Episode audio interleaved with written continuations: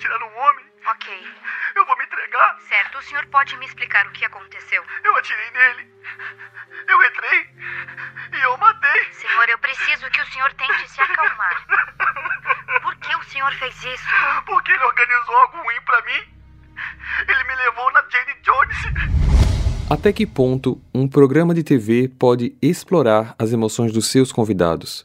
Deve existir um limite ou quem se sujeita a esse tipo de programa deve arcar com as consequências? Um episódio do programa The Jane Jones Show dos Estados Unidos acabou num crime que chocou todo o país. Eu me chamo Fábio Carvalho e esse é o projeto Arquivo Mistério, um podcast que, apesar de ter episódios um pouco curtos, eu tento ao máximo produzir eles de um jeito que faça você se envolver na narrativa. E para isso, esse projeto conta com a participação de diversas pessoas, principalmente na interpretação de personagens. Recados dados, vamos para o caso de hoje.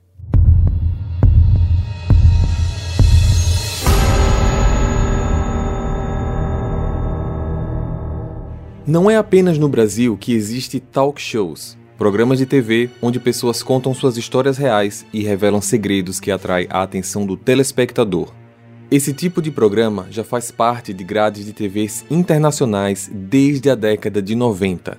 As dinâmicas desses shows são sempre as mesmas: entreter o público até que revelações sejam feitas e assim explorar as reações de cada participante. A concorrência nesse tipo de programa nos diferentes canais de TV nos Estados Unidos era tão grande que cada um precisava se destacar de alguma maneira.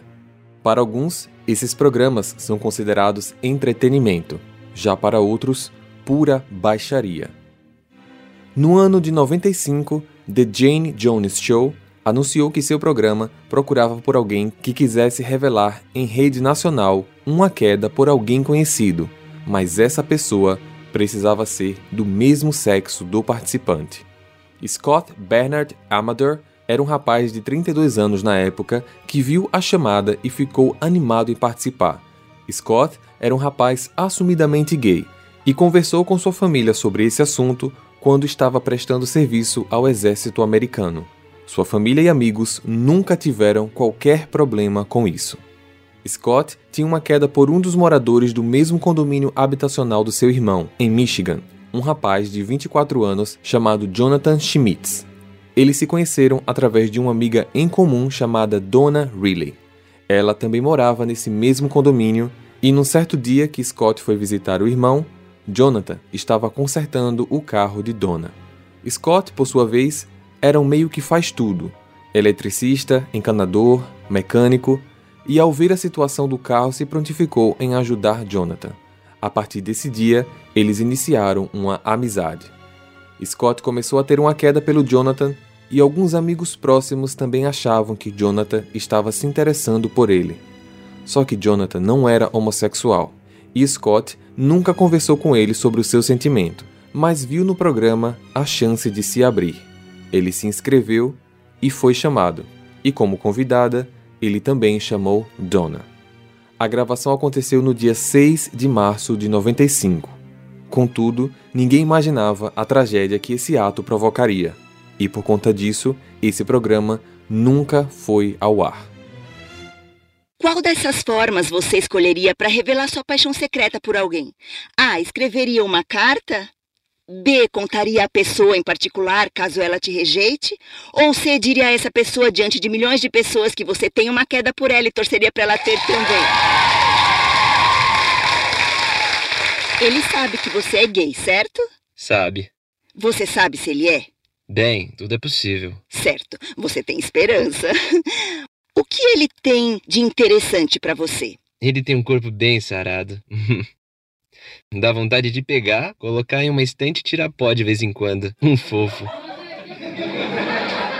Então você pegava mesmo? Ah, sim, ele é lindo. Entendi. Tirem os fones do John e vamos deixar ele saber quem tem uma queda por ele. Esse é o John.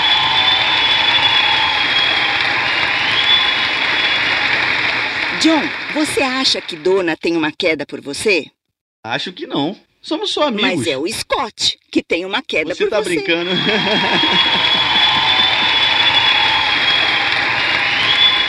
Antes de conversar, vamos mostrar o que o Scott disse sobre você, John. Olha para esse monitor. Eu tenho uma rede bem grande no meu quintal e já pensei em amarrar ele lá. E. E Bem, envolve chantilly, morango, champanhe. John, você fazia ideia de que ele gostava tanto assim de você? Ah, não. Não. Pode nos dizer como você Não. está hoje? Se está envolvido com alguém? Ah, não, mas garanto que sou heterossexual sem dúvida.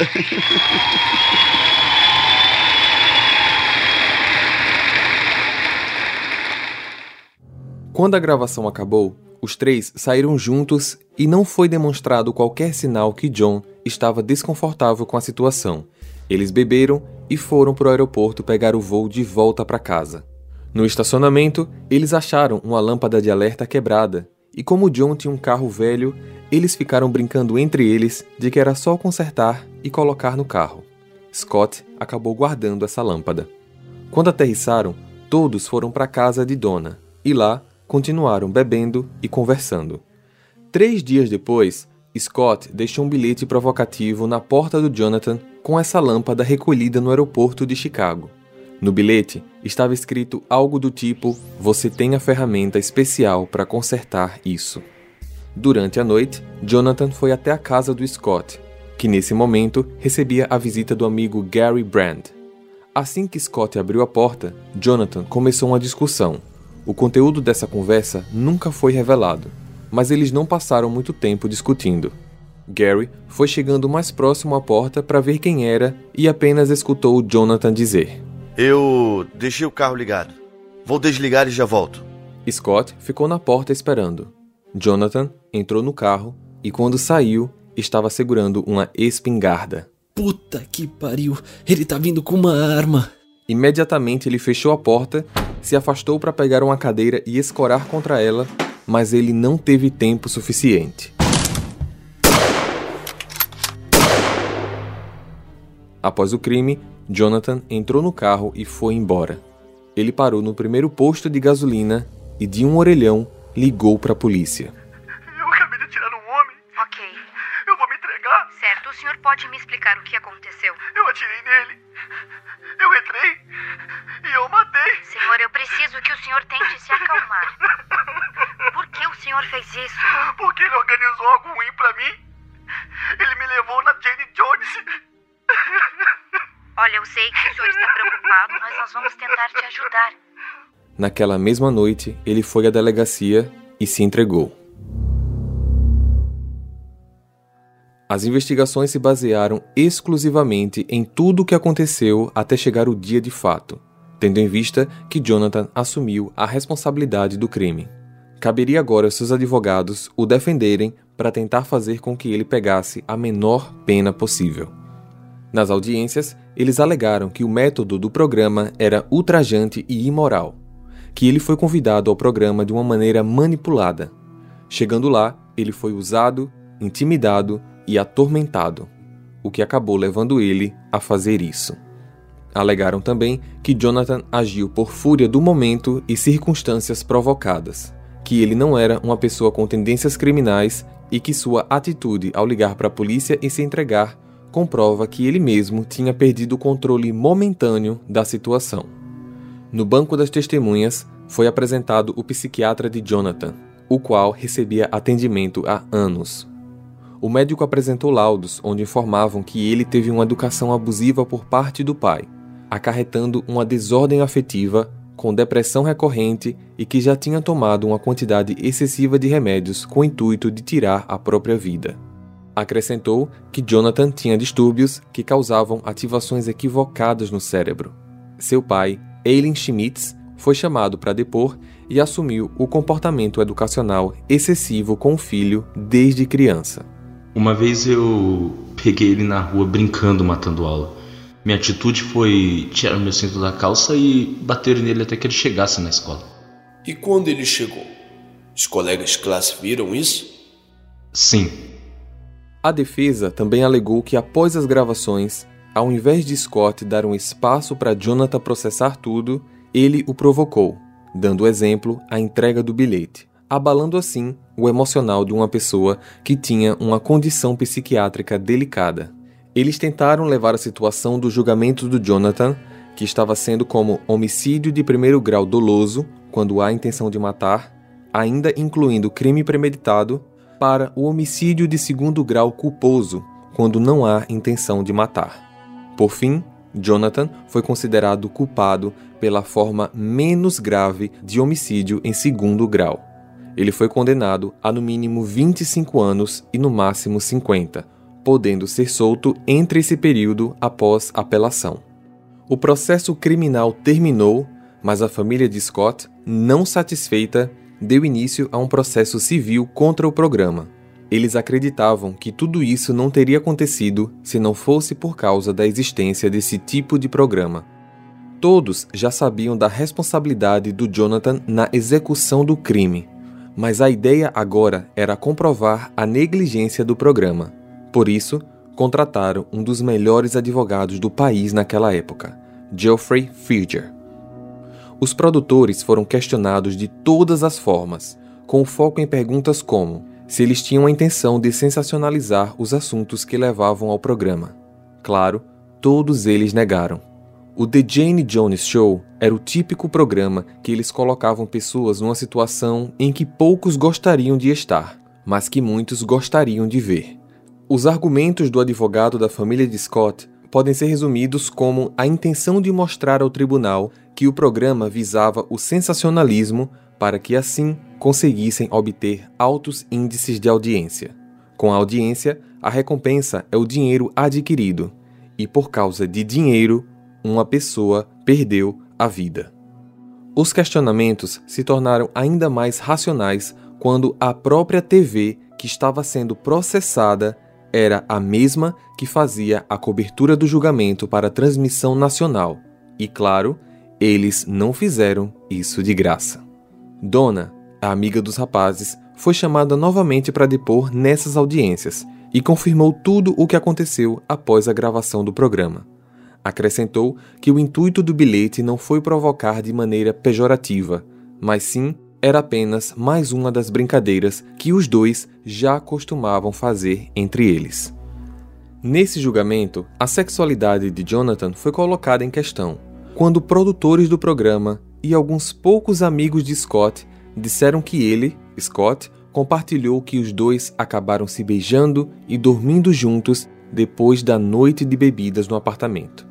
Mas Donna, quando questionada sobre isso, disse que não viu nada acontecer no apartamento, que Scott não tinha contado nada para ela, mas que não podia garantir o que eles fizeram ou não fizeram fora do local. Além disso, dias depois do encontro no apartamento, Jonathan ligou para o pai para contar sobre o programa e disse que era um rapaz quem tinha uma queda por ele. E do outro lado da linha, Eileen ficou furioso, dizendo palavras horríveis sobre homossexuais. O senhor disse que seria uma humilhação nacional ele passar na TV naquela situação e que todos pensariam que ele também era homossexual, correto? Certo, mas como você se sentiria se alguém pensasse que você é homossexual. Então foi isso que você falou para o seu filho? Eu fiquei envergonhado por ele estar envergonhado. Ficou claro que a homofobia foi parte dos ensinamentos do pai do Jonathan. Mas a intenção não foi julgá-lo. Isso já era assunto resolvido. O foco ali era tentar provar que não haviam justificativas, mas sim razões para ele ter feito o que fez. Se ele era gay ou não, se a família iria saber disso ou não, era um assunto que ele estava tendo que lidar após o programa ter sido o catalisador. O dia do julgamento mais aguardado por todos foi o dia do depoimento de Jane Jones.